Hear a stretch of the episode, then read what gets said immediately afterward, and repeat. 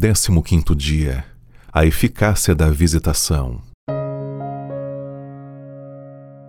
Visitai um por um os vossos vizinhos, e aproximai-vos deles até que seu coração se aqueça ao calor de vosso desprendido interesse e amor.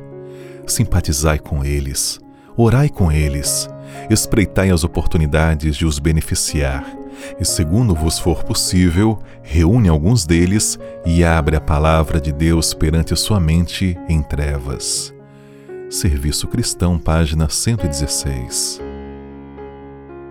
Acontece neste exato momento um grande movimento reformatório entre o povo de Deus. Vozes de intercessão e súplicas ascendem ao céu. Portas se abrem por toda parte e milhares de cristãos fiéis, como você, estão agora visitando famílias e abrindo perante elas a palavra de Deus. Ellen White assegura que um dos meios mais eficazes de se comunicar à luz é pelo trabalho particular e pessoal no círculo familiar e nos lares dos vizinhos. Lançando assim a preciosa semente, ela germinará e produzirá frutos. Porém, quando esse tipo de trabalho pessoal é negligenciado, perdem-se muitas preciosas oportunidades de salvação.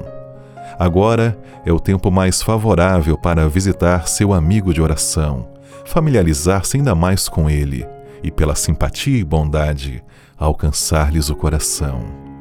Visite também os enfermos e sofredores. Demonstre para eles bondoso interesse se possível, faça alguma coisa que lhes proporcione algum conforto. Por esse meio pode alcançar-lhes o coração e falar uma palavra por Cristo. Somente a eternidade revelará quão vasto pode ser o alcance dessa espécie de trabalho. Godinho destaca que um número considerável de pessoas ao nosso redor se sentem abandonadas, enfrentam problemas graves, têm dificuldades de relacionamento, algumas perdem até mesmo a fé, e tantas outras, muitas vezes, pensam em suicídio. Em tais circunstâncias, uma visita feita com amor e oração é capaz de mudar o rumo dessas histórias trágicas. A visitação faz toda a diferença no processo de conquista de almas para Cristo.